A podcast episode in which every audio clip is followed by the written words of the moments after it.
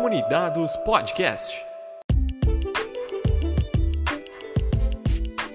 O Comunidados é um podcast original da comunidade Cognitivo, em que a tecnologia e o futuro dos dados encontram os maiores experts do mercado. Vocês já pararam para pensar em como a gente pode criar visões que realmente impactam no negócio? O que realmente é inovação e o que é somente moda? Ou como a gente pode dizer, o que somente está no hype? Essas e outras questões a cada episódio são debatidos em um bate-papo aberto e sem filtros comigo, Leonardo Pena, Patrícia Zago e Thaís Maia, experts da comunidade cognitiva. Bom dia, boa tarde, boa noite para quem está nos ouvindo. Estamos começando mais um episódio aqui do Comunidades com a nossa bancada e hoje nós temos um convidado super especial que é o Eduardo Morelli, meu querido professor da Infinet, que eu tive o prazer de ter aula com ele, foram aulas maravilhosas. E, bom, eu vou deixar para o Morelli se apresentar, como ele quiser se apresentar, mas ele tem uma vasta experiência. Ele começou como DBA de Oracle e depois foi só evoluindo até nesse mundo de Big Data, nesse mundo totalmente novo aí que a gente tem. Ele só é, aprofundou os conhecimentos dele e sempre aproveitando para compartilhar esse conhecimento através da academia, né, Morelli? Então, seja bem-vindo, conta um pouquinho para a gente é, sobre você, como é que é a sua vida hoje, e pode ficar à vontade. Obrigado, Thaís. Obrigado vocês pelo convite. A Patrícia, o Léo, a Carol, assim, super, super honrado. Eu acompanho comunidades já há algum tempo. É, e episódios têm sido ótimos. Assim, eu divulgo para várias pessoas. Então, super, super honrado de estar aqui.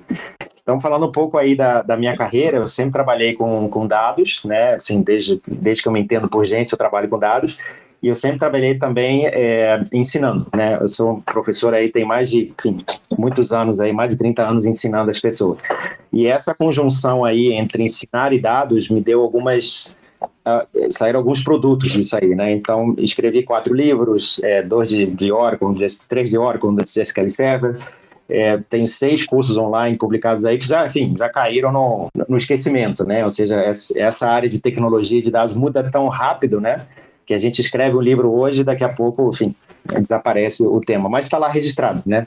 As pessoas leram, ajudei um monte de gente, isso é muito legal. E aí, em 2014, eu fiz uma virada aí na minha carreira de DBA, eu era DBA Oracle SQL Server e abri o meu mundo aí para essa parte que o pessoal chama de Big Data, né? Big Data na época, 2014, a Thaís lembra, era era tipo, nossa, era uma bala de prata, né? Tudo era resolvido por Big Data, né? E depois a gente foi né, depurando esse, esse, esse termo até que eu passei a chamar assim, tecnologias utilizando o que a gente chama de Big Data. E aí pode ser machine learning, inteligência artificial, bancos não relacionais, quer dizer, tem um monte de áreas aí para a gente explorar. Eu, como era uma pessoa de dados, continuei fiel aos meus princípios trabalhei muito aí com MongoDB, Cassandra, Neo4j, assim, fiquei super fã de grafos, né? Trabalhei bastante com isso. É, e aí uma coisa bacana é que uma das portas que foram abertas, por exemplo, foi no Infinet, uma, uma faculdade aqui no Rio de Janeiro, eu conheci a Thaís, inclusive, e eu recebi o desafio de criar uma pós-graduação justamente nesse tema de Big Data, né? Então foram seis anos aí coordenando, foi uma experiência incrível. E coordenar essa pós também abriu outras milhares de portas, e por isso que eu vim parar aqui na Único, né? Mas uma coisa que eu queria muito destacar é que o meu estilo de liderança hoje tem muito a ver com o estilo que eu dava aula, né? Então, assim, eu vejo muita semelhança entre um professor e um líder, no seguinte sentido um professor ele não está lá para transmitir conhecimento, um professor está lá para criar um ambiente favorável onde as pessoas consigam, cada uma no seu ritmo, assimilar novos conhecimentos e colocar isso em prática. E eu, como líder, faço exatamente a mesma coisa, ou seja, eu construí um time né, onde eu crio condições para que as pessoas consigam dar o seu melhor, né? e consigam utilizar os seus conhecimentos, utilizar as suas oportunidades para resolver problemas que aportam valor para o único como um todo. Então, assim, é, é, mais um estilo de um líder que faz com que as pessoas consigam trabalhar, né? Um líder que tira pedras do caminho em vez de ser um, o quem manda aqui sou eu, falou, tá falado. Muito pelo contrário. Tanto que muitas decisões que eu tomo, eu escuto muito os meus liderados, né? E a gente chega a conclusões, é claro, que a estratégia, enfim, as linhas gerais sou eu que que determino, mas é, é, muito escutar e muito empoderar e muito fazer com que eles é, desempenhem o seu melhor. Tanto que eu faço questão, hoje meu time tem 38, 33 pessoas, né? E eu faço questão de ter one on one com todo mundo, né? Claro que não dá para fazer todo dia, mas eu converso com todos eles, eu entendo o que eles estão passando e tento ajudar da melhor forma possível. Então, em grande resumo, é isso, né? É, hoje aqui na Único, como eu falei, estou liderando um time de 32 pessoas e a gente é, e o nosso grupo ele, ele, ele impacta é, muitas pessoas dentro da companhia, né? Porque o meu time é responsável por criar uma cultura data-driven, ou seja, ensinar as pessoas a pensar em termos analíticos, ou seja, dado um dado, o que é um dado, o que é uma informação, isso aqui é maior, isso aqui é menor, isso aqui está diferente, isso aqui cresceu, isso aqui diminuiu, ou seja, ter um olhar crítico sobre o dado é a nossa grande missão, a missão do meu time, enfim, como um todo, né? É, Morelli, seja muito bem-vindo. É, eu acho que é admirado aqui com a sua história, sua contribuição para a área, né, com os livros e tudo mais. Achei fantástico. Você comentou um pouquinho aí que você trabalha com 32 pessoas, né? Eu queria entrar nessa nessa parte da estruturação da área de dados. É, você comentou também da, é, da cultura de dados, né? A gente vai entrar aí, é, no tema mais adiante. Mas falando um pouquinho sobre a área de dados em si, a área de data, né? É, como que é a estrutura dessas 32 pessoas? Tem alguma divisão que vocês fazem? É, como que, que, que, é o dia a dia de vocês, né? Como que está estruturada a área? É, e essas pessoas, elas são, elas têm um viés muito olhando para o negócio, né? Então eles têm, eles sentam com as pessoas que têm dores de dados, vamos dizer assim, dores de informação. As pessoas precisam ter informação, né? Quanto que eu vendi, quanto que eu vou vender, quanto é o faturamento, esse faturamento está certo, bate com aquele. Então as pessoas têm muitas dores e esse meu time de analytics senta com eles, entende as regras do negócio, entende as métricas que são necessárias e monta histórias de dados, né? Storytelling, que a gente chama, né? Monta dashboards, relatórios e aquela coisa toda, obviamente utilizando toda a infraestrutura que o time de engenharia montou, né? E tem um terceiro time que a gente chama de Data Science, vamos chamar assim, né? Que é o pessoal com uma pegada um pouco mais de estatística matemática, ou seja, que eles resolvem problemas um pouco mais complexos, no sentido de envolver mais estatística, mais matemática, mais modelos preditivos, ou seja, é um trabalho que demora mais para acontecer. Ou seja, a gente está fazendo, sei lá, um modelo que vai prever o comportamento das pessoas, né? Se uma pessoa pode ser um fraudador ou não, por exemplo, né? Mas para isso você precisa ter muitos insumos, muitos estudos, muitos modelos matemáticos e a coisa sai nesse sentido. E tem um quarto, uma quarta área, vamos dizer assim, que não está é, delegada para mim diretamente, não está subordinada para mim, mas são pessoas que têm skill de dados, mas estão espalhados pela companhia e a gente apoia. Né? Então, eu estou muito próximo dessas pessoas para ajudá-las eventualmente em coisas de carreira, enfim, mentorá-las, é, ver o que, que eles estão fazendo, como é que a gente consegue oferecer as melhores ferramentas, aquela coisa toda. Então, assim, ao todo, é, o time se subo, é, diretamente ligado a mim são essas 32 que eu falei, mas a gente tem um grupo lá no Slack que tem mais de 100 pessoas, né? Que consomem aí o que a gente faz no, no Lake e, no, e nos perguntam e, e faz esse tipo de coisa. Então, assim, Acaba sendo matricial, né, Morelli? Exato, exato, exatamente. Exatamente matricial. Ou seja, tem pessoas que estão em outras áreas, se reportam aos seus gestores, mas a questão de dados a gente apoia. Toda a parte de mentoria, ferramentas, padrões, etc. e tal. Me tira uma dúvida aqui, Morelli. Você falou que tem um time de engenharia. Sim. Você não tem um time separado de arquitetura de dados? É, a gente está evoluindo nesse sentido tá? Ou seja, o time, o meu time de engenharia é bastante sênior, né? Então, assim, quando a gente até fala de engenharia, a gente coloca um monte de, por exemplo, a gente coloca um monte de funções dentro desse time, né? E um deles é, é por exemplo, a primeira função, a primeira missão que eles tiveram é vamos fazer uma arquitetura da solução do nosso ecossistema de dados. Então, foi essa a primeira missão. Né? Então, eles não têm um papel separado, você é o arquiteto de dados. Não, a gente meio que engloba tudo isso no papel genérico de engenheiro. E uma coisa legal é assim que a gente percebe que a topologia nessa área de dados ela é muito dinâmica. Né? Então, assim, está nascendo no nosso grupo um time de Analytics Engineers, ou seja, que é um pessoal que olha para o negócio, mas olha muito também para a parte de, do tratamento de dados. Né? A gente trabalha com uma arquitetura de Data Lake House, onde tem várias camadas, né? É, é bronze, silver e gold. Não sei se já vi alguns episódios que vocês falam sobre isso. E o pessoal de Analytics Engineer olha muito a camada Silver, né, para fazer o tratamento de dados e disponibilizar os dados para ser consumido na Gold. É, por enquanto não tem grupo formal, mas já temos pessoas com esse perfil e ano que vem, que é um, já devemos ter um time separado com, com essa formação. O meu time é muito novo, assim, eu estou na companhia um ano e quatro meses, o Data Lake nasceu, é, assim, a primeira vez que a gente conseguiu fazer gestão de dados foi no Réveillon, foi uma festa danada, então, assim, temos aí, sei lá, nem dez meses de, de vida, então a gente está estamos tá, evoluindo, né? Então esse, esse tipo de necessidade vai aparecendo e, e, a gente vai, vai aprendendo também. A empresa em si que você está inserido hoje é uma empresa que está passando por uma transformação digital. Como é que ela lidava com os dados antes, já que você citou que o Data Lake em si é algo novo? Legal. E você falou muito dessa estrutura, né? Que você tem essas três grandes estruturas né, na sua área. E vocês é, se organizam por squads de alguma forma? Como é que na hora da entrega ali, de vocês fazerem as entregas das demandas, dos projetos, tem alguma organização assim? É, assim, o, o time, é, é, no nosso time temos também uma, uma agilista, que eu agrade, agradeço aos céus todo, todos os dias por ela ter assim, eu, honestamente, eu, eu, eu, vou abrir meu coração, eu não via valor no agilismo até conhecer uma agilista de mão cheia. E aí, quando ela... muda a vida, não muda? Nossa, nossa, hoje eu sou um outro ser, sou, sou, sou muito mais feliz do que era antes, e eu era triste e não sabia, assim, porque ela veio questão de, do gira, a questão de é, o team building, enfim, as responsabilidades, ela organiza atividade, assim, ela, poxa, eu tenho ela, eu vou falar o nome dela, senão vou roubar ela de mim, mas, enfim, é uma super, super é, contribuidora, né, assim, da, do nosso time, assim. Então, assim, nós temos esses três chapters, né, mas as pessoas que estão dentro dos chapters, eles também se alocam em squads é, na, na, na, companhia como um todo, né. Então, tem um produto que é, dentro desse produto tem uma tribo, nessa tribo tem squads e dentro desses squads tem pessoas do meu time. Tá?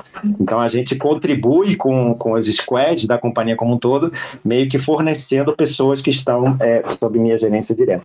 Legal. É, eu estava com uma dúvida aqui, eu acho que você até respondeu anteriormente, que você falou ali que hoje tem as estruturas né, é, formadinhas, certinho, mas eu pensei como que foi isso no começo, né? Como, desde a primeira contratação ali, quem é. que foi o, a pessoa responsável, mas acho que você comentou ali dos heróis que faziam tudo, é. e depois que foi dividindo, né? Foi dividindo. Na verdade, é, eu já tinha tido essa experiência na, na CVC, até a Patrícia me conhece de lá, é, eu já tinha feito um trabalho parecido e eu já tinha trabalhado numa startup, a Zux, que também já tinha feito um trabalho parecido. Então, para mim, assim, essa organização já tava, fazia muito sentido, né? Ou seja, de ter uma área de engenharia, data science e, enfim, analytics e, e isso ir evoluindo para para assim, se, se integrar no resto da companhia e nos squads do resto da companhia. Então a coisa foi meio que natural. Assim, quando eu cheguei, a coisa foi organicamente acontecendo e eu já fui chamando as pessoas já para essas áreas, a coisa foi crescendo. E vocês optam mais para uma abordagem centralizada, estilo HubSpoke, ou segue uma linha mais descentralizada, assim, estilo Data Mesh? Poderia comentar um pouquinho? Sim, é, eu entendo que, que, que essa questão depende muito da maturidade de dados da companhia como um todo todo. Então, eu não vejo como algo certo ou errado, ou seja, o certo é centralizado ou o errado é, é centralizado. Assim, eu vejo que existem momentos né, de maturidade da companhia que as coisas fazem mais sentido. Né? Então, no momento atual, é, o que faz mais sentido para o Único é a gente ter uma estrutura centralizada, né? É, é, o pessoal lá fala que é uma nave mãe, né? O pessoal concentra todas as pessoas numa área bem coesa, bem que a gente consiga gerar muito material, gerar muito conhecimento, né? Gerar muitos padrões para que o re... isso seja disseminado no resto da companhia. Num segundo momento, a gente entende isso, é o que eu, é o que eu estou trabalhando para que aconteça no futuro próximo.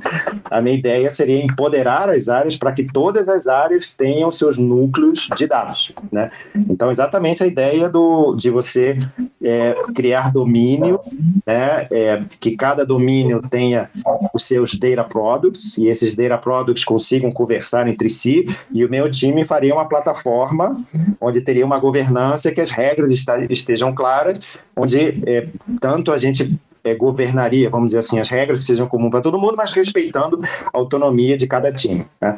Isso é onde eu quero chegar. Né? Ou seja, a minha visão de futuro é empoderar as áreas para que eu, eu, não seja um gargalo. Eu entendo que é, daqui a pouco a maturidade da companhia vai crescer, as demandas vão crescer, e o meu time, que é uma coisa coesa, as demandas vão ser todas concentradas nele e eu vou virar um gargalo, né? Eu quero que nesse momento isso eu empodere as áreas para que cada área seja independente, a companhia cresça como um todo. Tá. E você seja uma área de definição de padrões, definições de melhores práticas, né? Exatamente, uma data platform. Ou seja, o meu sonho é criar uma, uma data platform é, no sentido de é, ser um, um, um, organismo vivo que é, faz com que as coisas é, se falem com menos fricção, né? que todo mundo se fale em termos de dados, né? Com o mínimo de fricção possível. Mas isso é um sonho grande, tá? não é agora, não é a minha realidade. Minha realidade... E com a curadoria e governança, né? que eu acho que é o maior, maior desafio. Né? Exatamente. Você ter regras que todo mundo, que os da... o pessoal chama de interoperabilidade, ou seja, que, os, que as consultas e estruturas de dados todo mundo entende né?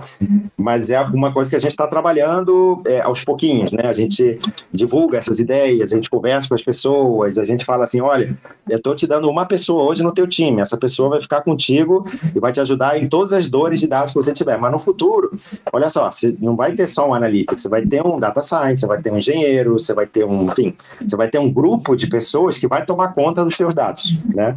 E você vai ser responsável por teus dados, né?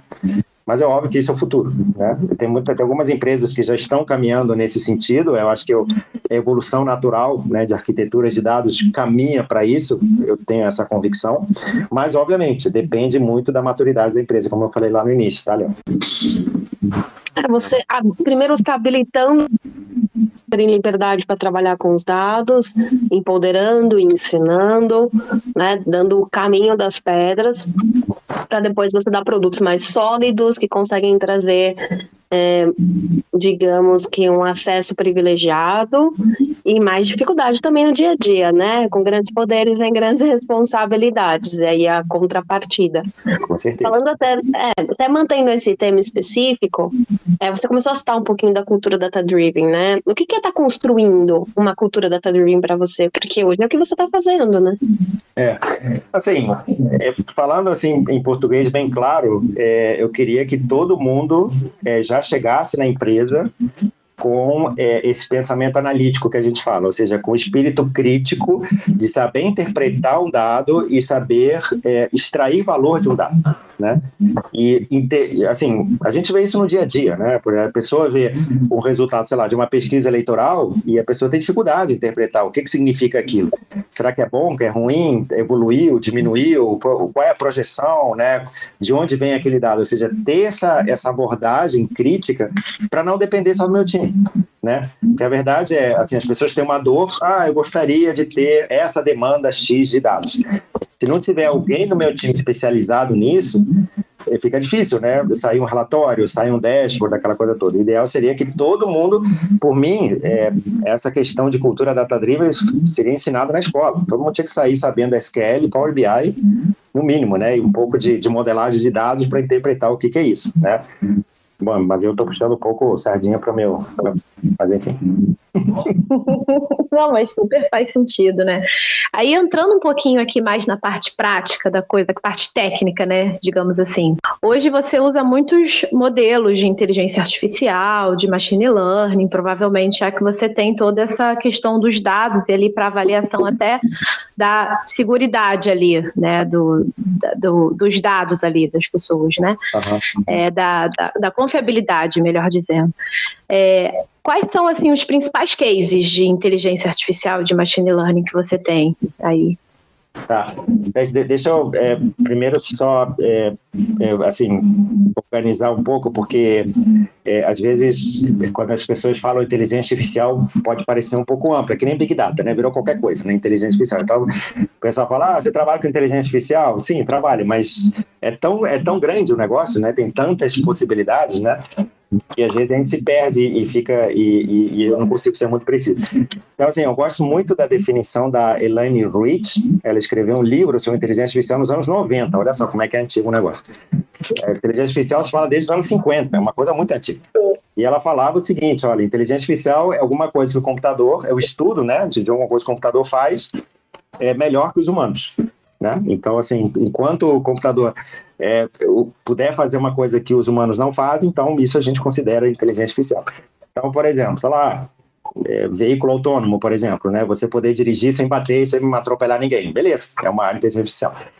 E aí, é, dentro desse monte de aplicações, aí tem a questão do machine learning, né? Que apareceu há pouco tempo, né? Sei lá, quando se falava de machine learning? É uma coisa muito recente. E aí, dentro de machine learning, por exemplo, tem a visão computacional, uma coisa que a gente faz lá na Único, né? O que é visão computacional? Você pegar, por exemplo, imagens, né? E ver e, e tirar, a partir de imagens, fazer um modelo que te diga algum resultado. Né? Uma coisa que a gente faz muito é biometria facial que precisa de modelo de machine learning, ou seja, dado a Patrícia vai fazer uma compra, né? Será que a Patrícia é a Patrícia mesmo ou alguém tentando se passar por ela, né? Então, eu pego o rosto dela, faço uma série de contas matemáticas, faço uma biometria, comparo com uma base de dados que eu tenho e se bater, opa, Patrícia, está aprovado, você pode fazer a tua compra, tá? Para trás, assim, a estrutura vai evoluindo e à medida que a gente vai tendo necessidade, a gente vai criando novas funções. Então, algo que a gente tem percebido ultimamente é que daqui a pouco a gente vai precisar é, é, melhorar a, o deploy, vamos dizer assim, dos modelos, é, dos modelos de machine learning, para que eles entrem numa esteira de produção, ou seja, desde que eles sejam concebidos, sofram deploy, sejam a parametrização, o retreinamento, né, que isso não seja um processo manual, né. Então, essa área nós estamos criando agora, a área de MLOps, que também, de novo, como eu falei lá atrás, assim, à medida que a gente vai precisando, a gente vai criando novos cargos, novas funções, né? Assim como o analítico engenheiro já tem, mas ainda não tem um time, mas de fato a gente já faz, MLOps é a mesma coisa, ou seja, a gente já tem essa área e, e vai crescer porque daqui a pouco a gente vai ter cada vez mais modelos, né? Faz muito sentido. Aproveitando este ponto, é, pensando na origem dos dados que você utiliza para os modelos, é, no consumo, na extração, na periodicidade.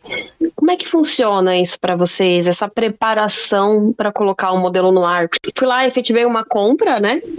E aí eu quero passar aquilo na hora, eu não quero ficar esperando o modelo pensar numa resposta.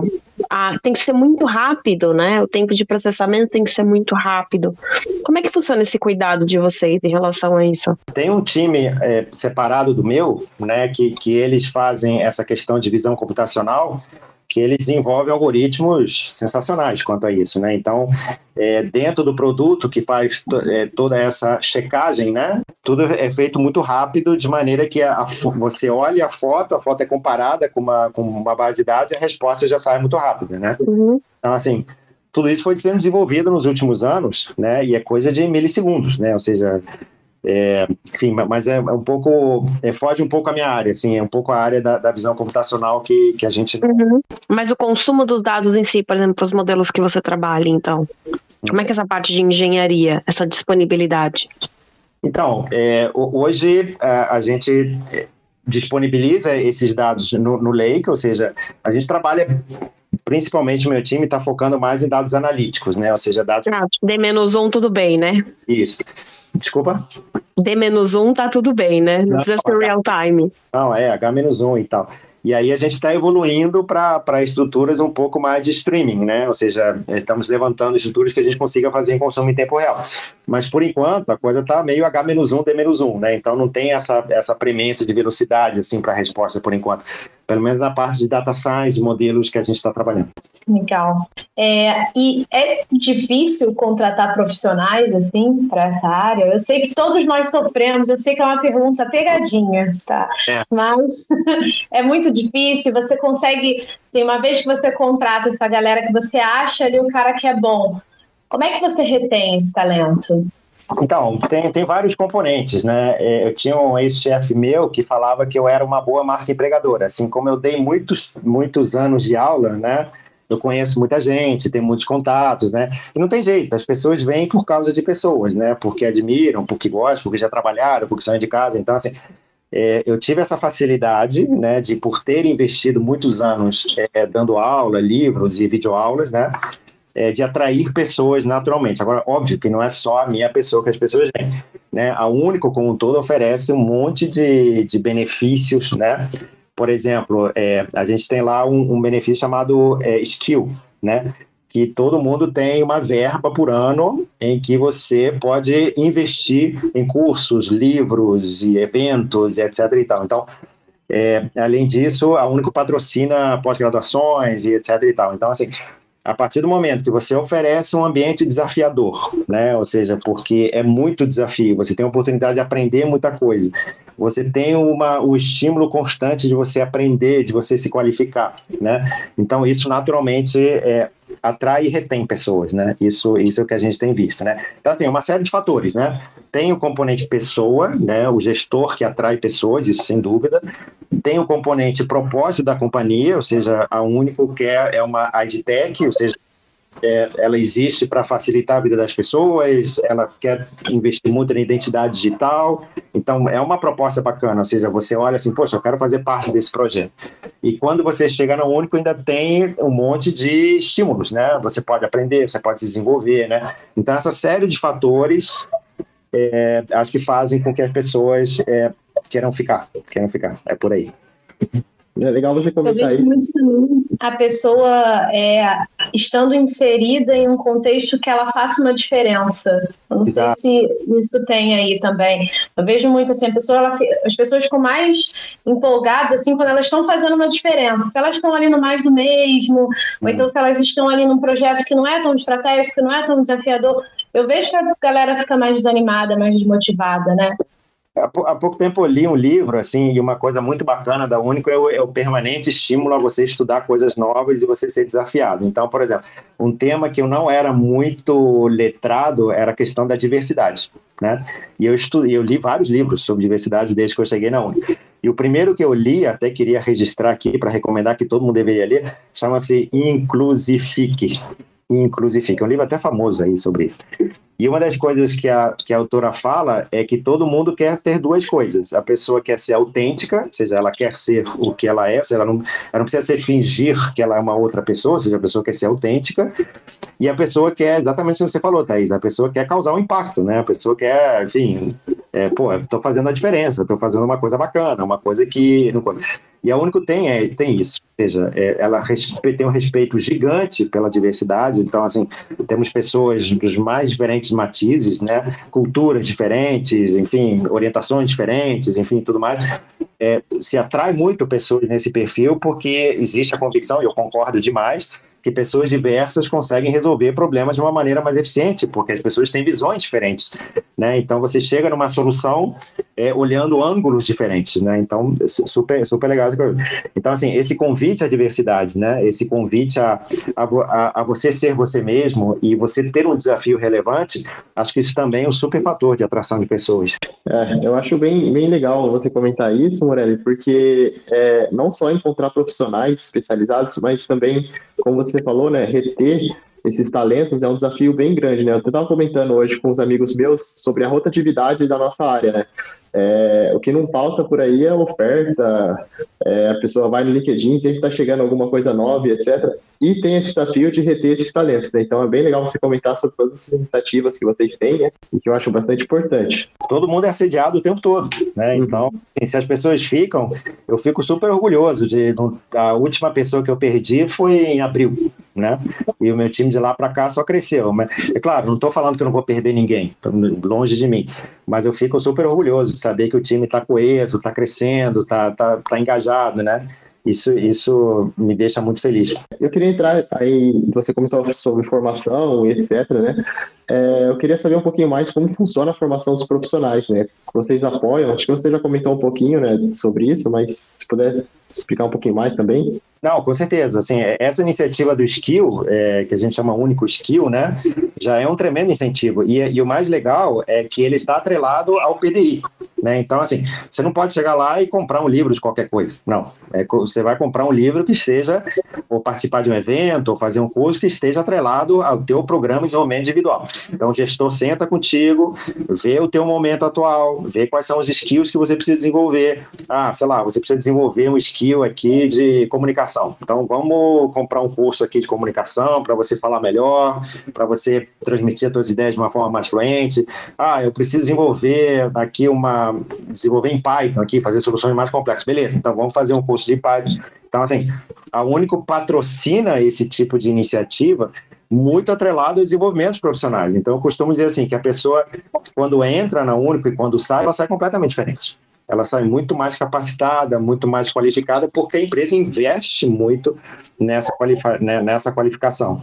Então, assim, isso eu sempre fui a favor de, de dar aula, assim, vocês falaram, eu dou aula sempre desde que eu nasci, então me emociona até as lágrimas quando eu vejo uma empresa que patrocina esse tipo de iniciativa, ou seja, de fazer com que as pessoas estudem e melhorem cada vez mais. Eu acho que eu, eu sou suspeito para falar, né? Eu sou professor, mas eu acho que esse é o fator que mais segura as pessoas, né? Porque as pessoas querem. É, a, gente, a gente vive no meio de tecnologia, né, gente? Então, tecnologia muda o tempo todo. E se a gente não tiver o tempo todo se capacitando, a gente fica para trás, né? Patrícia sabe disso, ela sofre com isso. Eu acho que é uma troca, sabia? É. É, a gente quer um equilíbrio. A gente quer uma empresa que a gente tem espaço para implementar o que a gente está aprendendo, né? Porque tem isso. A gente quer uma empresa que nos apoie no caminho, dando formação, incentivos, etc. Porque, né, me deu o caminho das pedras. Alguém tem que me apoiar aqui no meio. Não é só me soltar ali e deixar que eu vá sozinho. Porque se você deixar a pessoa ir sozinha, ela vai para qualquer lugar sozinha. Exatamente, exatamente. Então é, é, esse equilíbrio que é muito complicado. E eu fico feliz, por exemplo, a última pessoa que eu perdi, é porque passou num doutorado em Londres. Então, falei, perdi com prazer, entendeu? Quer ir? Vai, meu amor, voa. E quando você quiser, você volta. Isso aí. Porque não tem coisa melhor do que ver as pessoas realizando sonhos, né? Aprendendo, investindo na educação. Ainda mais em um país que tem tanta dificuldade, né? Certeza. Para se estudar, para ter acesso à informação. Então eu fico feliz também quando eu vejo empresas que investem nisso e pessoas que, mesmo quando a empresa não investe, ela corre atrás e faz acontecer. Mas a gente sabe que quando é neste cenário, a tendência é que ela não precise de você para nada, não é mesmo? Uhum. E aí ela vai fazer o que ela bem quiser, trabalhar onde ela quiser. Isso aí. Então, essa é a contrapartida. É, não, não, acho, acho que gera um, gera um vínculo, né? Gera um vínculo até de gratidão. Assim, poxa, essa empresa está me dando essa oportunidade e ela está investindo em mim, eu acho que eu devo. É uma troca. É uma troca, então, exatamente. É, é, é, favorece a retenção. Eu acho que quando você investe na pessoa, a pessoa acaba é, valorizando muito isso, né? Então, isso acontece. Como o meu momento chegou, eu acho que é hora de eu perguntar o que eu mais queria. Diga. É, só para contextualizar a pergunta, eu percebo quanto mais eu atuo numa carreira de liderança com perfis mistos, ou seja, ciência de análise de dados, engenharia de dados, analytics engineer, e assim vai, com arquitetura, e mais contato eu tenho com pessoas com perfis diferentes, eu vejo a dificuldade que é você trazer pessoas da academia para o ambiente corporativo. Por que, que eu falo isso? Quanto mais uma empresa quer se especializar e se aprofundar no assunto, ela precisa de pessoas específicas, com conhecimentos específicos. Então, nós corremos atrás da academia para encontrar profissionais que tenham uma bagagem, né? Que estudam um tema por muito tempo e têm conhecimento profundo. Só que quando eles vêm para uma empresa do dia a dia, né, que você está na loucura tentando fazer acontecer, trazer resultado, provavelmente rentabilidade, não é mesmo? Porque filantropia no ambiente corporativo não existe. Uhum. As pessoas sofrem com isso, né? Elas não estão é, preparadas e nem têm conhecimento para se conectar com o negócio. Por você ter uma carreira acadêmica de tanto tempo, com certeza você já passou várias vezes por esse cenário, né? De trazer pessoas da academia que nunca tinham trabalhado no ambiente corporativo para dentro das corporações. Como é que você enxerga isso? Ou como você, se você teria uma dica para que essas pessoas conseguissem sofrer menos no processo, né? Tem atalhos para que elas se conectem mais fácil. Boa, Patrícia, ótima questão. É, eu fiz mestrado, né? Então eu passei um bom tempo lá na PUC aqui do Rio. É, Enfurnado, não é? Enfurnado, né? É, lendo artigos e, enfim, indo a congresso e mas a minha, a minha felicidade assim é que eu tinha um orientador, o Sérgio Lifshitz, que ele, ele apreciava muito essa integração mercado-academia. Né? Então, eu já era, eu já tinha, enfim, já era um consultor experiente, já tinha livro publicado e tudo. Então ele apreciava muito esse meu lado acadêmico, ou seja, de escrever livros e, e, e fazer mestrado, e ao mesmo tempo estar tá inserido no, no dia a dia meresolvendo problemas de verdade, vamos dizer, problemas que as empresas têm, não é de verdade, problemas do dia a dia, né? Então, é, e aí nessa minha vivência no mestrado, foram, é, eu tinha que fazer o mestrado em dois, acabei fazendo em três e meio, porque, enfim, trabalhando, nunca dava tempo e tal. Mas foi bom, foi bom, foi uma ótima experiência. Eu percebi que a gente precisa chegar no meio termo, ou seja, que a gente precisa absorver tudo de legal que tem academia, que é um estudo mais profundo, mais conceitual, né, mais embasado, com a praticidade do dia a dia. Né? Então a gente precisa chegar nesse equilíbrio. E aí, depois do mestrado, eu levei esse olhar para as empresas e eu sempre valorizo muito trazer pessoas da academia sempre que eles tenham esse exercício, esse esforço de deixar um pouco né, a, o abstrato de lado e voltar para o dia a dia. Então, acontece, Patrícia. Eu já, infelizmente, tive experiência de contratar pessoas que eu tive que mandar embora porque elas não se adaptaram, né? Ou seja, elas vinham muito, ah, escrevo 10 mil papers, eu sei da, da teoria mais maravilhosa do mundo, mas na hora de entregar não entregava nada. Então, assim, é um exercício constante, né, de você trazê-los para cá. Agora, as empresas hoje em dia é, estão procurando é, resolver esse gap, né? Então, por exemplo, alguns anos atrás, eu participei de um projeto também como orientador lá na PUC, que o BTG fez uma parceria com a PUC. Né? Então o BTG botava, fez um, fez um laboratório e tal, e pagava bolsa para os estudantes para resolver o problema para eles. Então, assim, eram discussões interessantíssimas, né? porque tinha o professor que dava aquele viés acadêmico e tinha o gerente lá do BTG que fala, não, galera, eu preciso resolver esse problema, né? Volta, né? Volta, por favor, volta, né? Volta. Peraí, não, cara, você está falando de, de, de, enfim, de tecnologia de gravo que a gente poderia usar. Não, não, eu quero resolver esse problema. Então era super bacana essas discussões, né? Essa troca de ideia.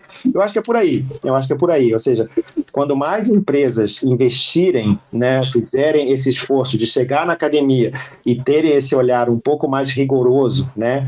De, de trazer as pessoas para resolver problemas mais práticos, a coisa vai caminhar mais, né? Lá na Único a gente faz um pouco isso, né? É, o pessoal que trabalha com visão computacional fez uma parceria com a FPR, com a Universidade Federal do Paraná, e o pessoal apoia muitos graduandos, né, muitos estudantes de mestrado, doutorado, e os convidam para olhar problemas que a gente não consegue resolver de visão computacional, né? Então essa troca, de novo, é super rica, né? Porque a pessoa dá um olhar acadêmico, a pessoa dá, mas eu preciso entregar em tanto tempo, né? Eu preciso resolver esse modelo em X, em X etapas, e aí essa troca acaba sendo muito rica, né? Eu acho assim, Patrícia, é um, é um mix, assim, são mundos diferentes, mas existe esperança. Eu já vi isso acontecendo e eu acho que. Existe esperança é muito bom. Ai, eu quero lá depois do arco-íris. É. Quero lá. Não, e, e se você olhar eu acho fora, que se você olhar para fora, tipo assim, nos Estados Unidos é muito comum essas parcerias de empresa-universidade, né? É, Google investe muito em universidade, Microsoft investe muito em universidade, né? Uhum. No Brasil ainda não. No Brasil a gente precisa fomentar isso muito mais. Isso, isso... Sim. Até trazendo um pouquinho da minha experiência, na TIM, a gente está fazendo algumas parcerias com algumas universidades para promover alguns hackathons Uhum. Então, é, isso é legal, porque assim, a gente trabalha com uma galera ali mais da graduação, mas já vai dando para eles o gostinho ali, né? Da empresa, de, de trazer oportunidades deles estudarem coisas legais para colocar na prática. E às vezes um cara que quer seguir numa linha acadêmica já pode começar a pensar ali na prática, né? Excelente. Assim, é. E Não. aí você já pegando essa galera mais nova ali para trazer esse gostinho, né? Eu acho que você consegue fazer um mix ali, né? Eu tinha, é, na, na, antes de trabalhar na CVC, eu trabalhava na, na, na Zux, que, que é uma startup super legal, e a gente contratou o time do IME, né?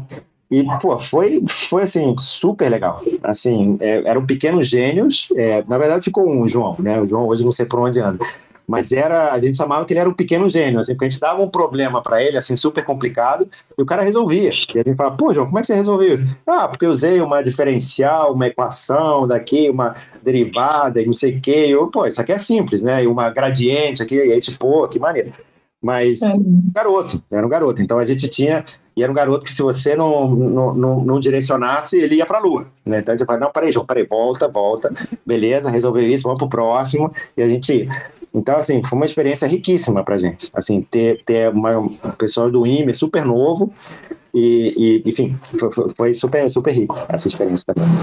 E essa galera nova, você também ajuda até a trabalhar soft skill, né? Porque total, total. Principalmente a galera de tecnologia tem dificuldade, né, com comunicação, né? Tem muita dificuldade ali nos soft skills que a gente precisa dar uma sondada, né? Total. Tinha que incluir isso na grade da faculdade. Fica a dica aí para quem está ouvindo. Com certeza. Pelo amor de Deus, coloque comunicação assertiva, senso né, de dono, accountability. Nossa, que sonho. É. é. Mas então, Morelli, falando um pouquinho aqui é, de futuro, né? Assim, eu sei que uh, nessa nossa área de dados, de Big Data, cada dia surge uma ferramenta diferente. Hoje o que a gente faz com uma ferramenta, amanhã já vai estar fazendo com computação quântica e por aí vai, uhum. né?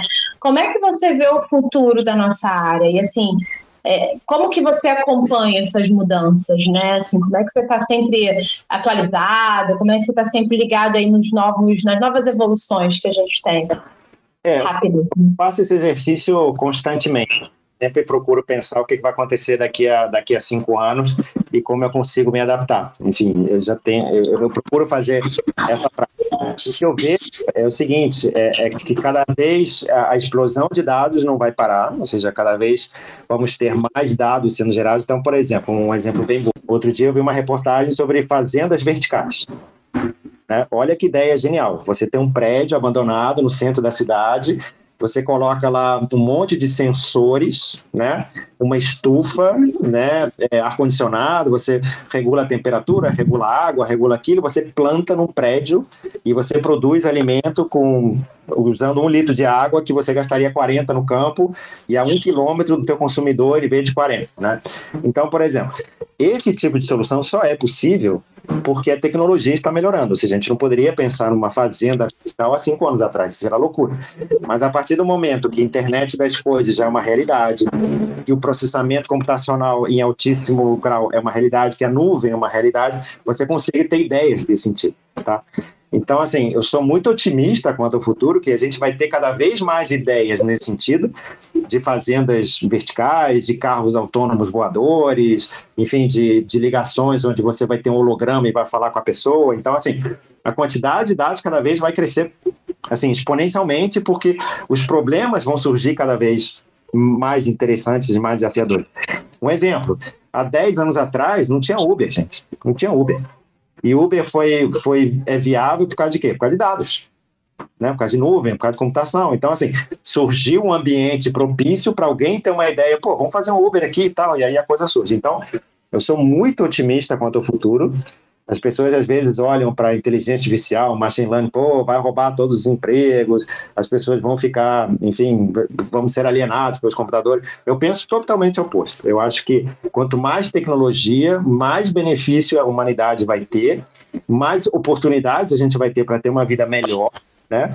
Enfim, e, e, e, a vida vai ser cada vez melhor, ou seja, a gente vai poder proporcionar conforto e, e boa vida, né, para cada vez mais pessoas. Claro que, enfim, tem uma questão política aí envolvida, mas eu sou um otimista por natureza, mas o que depender de tecnologia, isso tudo vai ser possível, tá? Um outro exemplo, um outro exemplo. Agora a gente chegou no 5G, né, gente? Agora.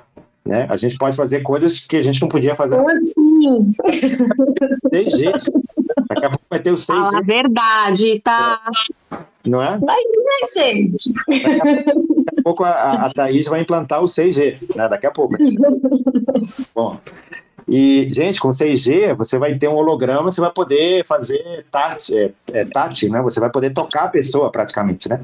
E tudo isso com o quê? Dados pra caramba, tecnologia pra caramba. Então, assim, se você me perguntar como é que eu vejo o futuro, eu vejo o futuro brilhante, assim, um futuro com muita tecnologia, muitos dados, e a gente precisa é, se adaptar a esse futuro, ou seja, cada vez estudar mais essas tecnologias novas que estão aparecendo, e isso é muito rápido, isso é muito rápido. Estamos em 2022. Eu me lembro que quando comecei a pós, Thaís, você chegou um pouquinho depois, mas em 2014 eu nem sonhava, nem com nuvem AWS, é, enfim, GCP não estavam muito consolidados. Gente, foi ontem, 2014, né? Databricks, que hoje em dia todo mundo fala, Data Lake House, não existia, não existia nada disso, assim. Então, no intervalo de 10 anos, surge um monte de coisa nova. Então, assim, como bom professor, o que eu sugiro é aprendam sempre, fiquem antenados nas novidades e não fiquem para trás, porque o futuro é brilhante. Mas é brilhante para quem tiver estudado. É, você falou de adaptação e do exemplo do Uber, eu até estava pensando, é, gente, as consequências disso às vezes acaba adaptando mais rápido, no sentido de há 10 anos atrás, às vezes eu penso, nossa, como que a gente vivia sem o Uber, né? E hoje a gente tem o Uber e normal, é uma coisa cotidiana, né? É por aí, é por aí. E daqui a pouco a gente não vai vai ser impossível admitir que prédios abandonados estejam abandonados e não estejam uma fazenda vertical. Assim, vai ser minha esperança é que daqui a dois anos todo o centro que a gente, por causa da pandemia, um monte de escritório fechou, né? Tem um monte de escritório comercial fechado. Minha esperança é que um monte de prédios lá na Rio Branco que estão vazios virem fazendas. E a gente oh. plante árvores, né, onde hoje estão fazendo plantações, né? Vai agradecer, graças à tecnologia. Olha que coisa boa. Muito bom. É, eu queria fazer uma última pergunta, é, pegando um pouquinho do, do seu histórico, né? é, de professor e tudo mais, eu queria pedir um pouquinho de recomendação, indicação, se você puder dar um pouquinho para o pessoal que está tá nos ouvindo, né? Seja a pessoa aí que está começando os estudos ou alguém que já está tá aí algum tempo estudando, se você tem alguma recomendação, indicação, qual caminho seguir e tudo mais. É, bom, depende um pouco o caminho que a pessoa quiser seguir, tá? Assim, é, é, assim eu tenho o hábito muito de, de, de ler e, assim, eu tenho, sei lá, 20 livros para ler e, e, ainda não consigo acabar dar vazão, né? Mas alguns livros, eles são meio que life changers, ou seja, você lê o livro e você sai diferente do que você entrou, tá? É, então, acho que alguns livros é, todo mundo deveria ler, porque é, é, são aqueles momentos em que você, poxa, agora eu entendo o momento que eu estou vivendo, né, e o momento para onde, onde eu quero ir. E um desses livros é, chama-se A Revolução do Algoritmo Mestre. Tá? Ele é de um português, Pedro Domingos, né? Ele faz um pouco o estudo, é, ele conta a história né, de quando nasceu a inteligência artificial lá nos anos 50 e como é que várias correntes foram sendo, linhas de pensamento foram sendo criadas. E aí você entende de onde saiu a linha Bayesiana, a linha simbolista, enfim, é, enfim, tem, uma série de, de linhas de conhecimento e como é que a gente chegou hoje onde a gente está, tá? Não é um livro fácil de ler, porque no começo é, é, é, muito leve, mas à medida que o capítulo vai evoluindo, ele fala alguns termos que podem ser um pouco difíceis. Não leiam direto, ou seja, saboreiem o livro. Ele escreve muito bem. Eu comprei o livro em Lisboa, aí era em português de Portugal. Eu também tive essa dificuldade. Mas já tem português brasileiro também, então vocês podem comprar é, brasileiro também a revolução do algoritmo mestre, ou seja, e, eu acho que conta muito sobre o momento que a gente está hoje e para onde a gente está indo. É, aprendi muito com esse livro. Fica a dica, fica a dica. Não. Deixa eu te fazer uma última pergunta aqui, Morelli. Hum. É, você fez mestrado. Você fez doutorado também ou você, fez, você parou no mestrado? Fez no mestrado. Foi... Parou no mestrado. Você achou que valeu a pena o mestrado para você? Total. Você gostou? Nossa, total, total. Abriu minha mente. Eu li tanta coisa. Eu fiz um. Eu fiz uma. Uma, uma solução que criava índices é, e apagava e reconstruía índices automaticamente em Postgres, né? Então eu tive que pegar o Postgres, ver o código fonte dele, criar um novo comando, é, identificava o índice que estava sendo criado, tinha que se, enfim, nossa, foi, foi um mundo maravilhoso para mim. Graças ao mestrado, o meu quarto livro de, de SQL foi muito mais robusto, assim, acho que foi o melhor livro que eu já, que eu já escrevi, porque aprendi muito sobre tuning, né? Era tuning automático, então assim, eu virei um super DBA é, tuning. E fora que o mestrado me abriu muita porta para dar aula. Então, graças ao mestrado eu te conheci, Thaís, senão eu nunca teria dado aula. Ainda bem, então. Eu estou nesse dilema, se eu faço mestrado, enfim. É, Mas, sim, talvez doutorado, assim, o meu professor, meu orientador me falava assim, Morelli, talvez orientar doutorado, se você quiser continuar na linha profissional, não faça tanta diferença, né? Mas o mestrado, sim, o mestrado abre muita porta. Eu me lembro que quando logo que acabei o mestrado, uns anos depois, veio aquela crise lá dos, da bolha dos imóveis e tal, e gerou um desemprego terrível, né? E aí eu era overqualified. O que significa isso? Você tinha muita qualificação e tinha muita gente boa no mercado, né? Então, quando a pessoa tinha uma vaga, assim, eu procurava emprego, fiquei desempregado, né? Fiquei, procurava e, e, eu mentia. Falei, Morelli, você tem mestrado? Não, esquece isso, não tem mestrado. Foi só a única que eu tive que negar as minhas origens. Depois só foi orgulho, depois só foi alegria, tá? Ah, legal. Mas acho que cada vez mais a, o, qualificação está tendo tem um olhar diferente, né? Eu acho que hoje os profissionais que são realizadores, seja muita qualificação ou com pouca qualificação, são as pessoas que têm mais espaço no mercado. Com certeza. Então, acho que todas as histórias são válidas, né? Todo o percurso que você escolha, né? Que você opta para trilhar na sua, na sua carreira, na sua vida pessoal, te torna quem você é hoje. Então, é relevante, é legal saber que que faz a diferença, né? Quando a gente estuda um assunto, principalmente que a gente gosta.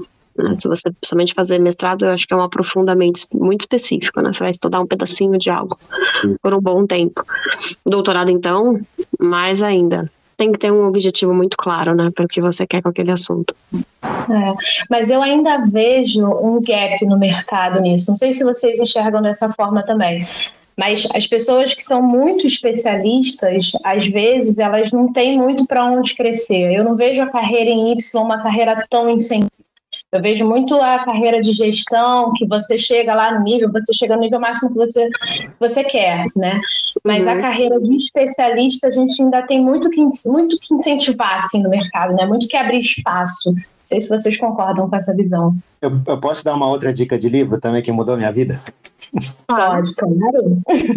Esse livro aqui ó, se chama Range, R-A-N-G-E ele é do David Epstein, que fala exatamente isso, Thaís, ou seja, do dilema de você se tornar um, especialista, um generalista, e como é que a gente chega no meio termo, e quais são as habilidades que você tem que desenvolver para você, range, né, para você abrir o teu leque e para você é, é, poder ser um profissional mais é, canivete suíço, né, para você poder resolver coisas. Até ele fala, ele começa o livro comparando o Tiger Woods com o Roger Federer, né? O Tiger Woods, desde dois anos, joga golfe. E só fez golfe a vida toda.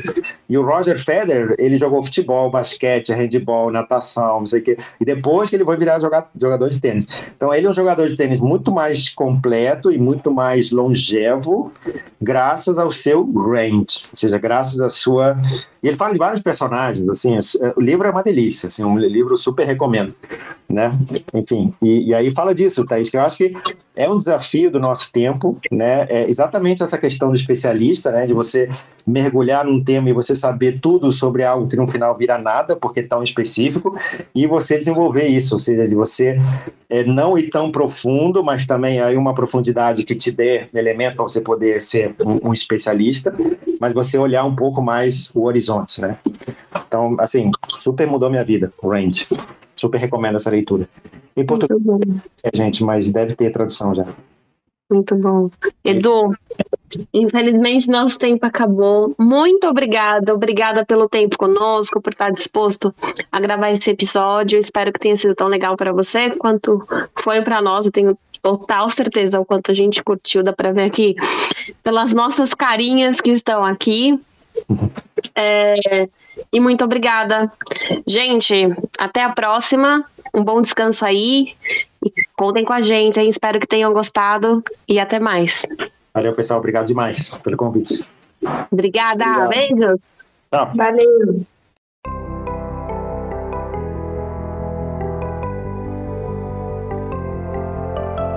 Comunidades Podcast.